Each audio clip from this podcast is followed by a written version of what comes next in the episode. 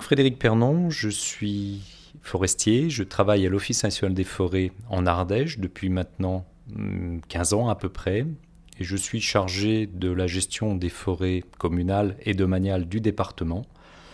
et de travaux en particulier sur le paysage,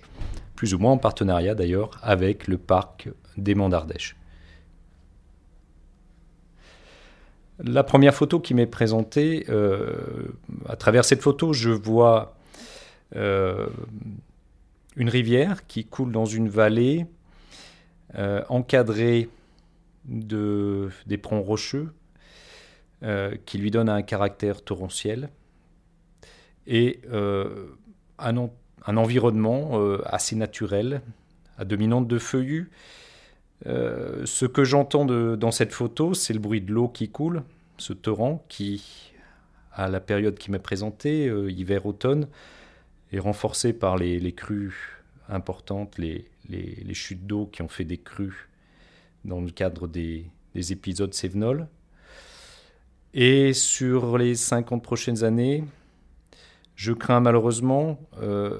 que ce paysage perde un peu de cohérence que les zones encore ouvertes en pâture ou en lande soient grignotées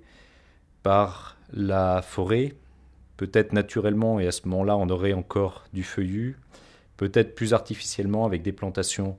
de résineux que l'on voit déjà apparaître en fond de vallon sur une partie de la photo.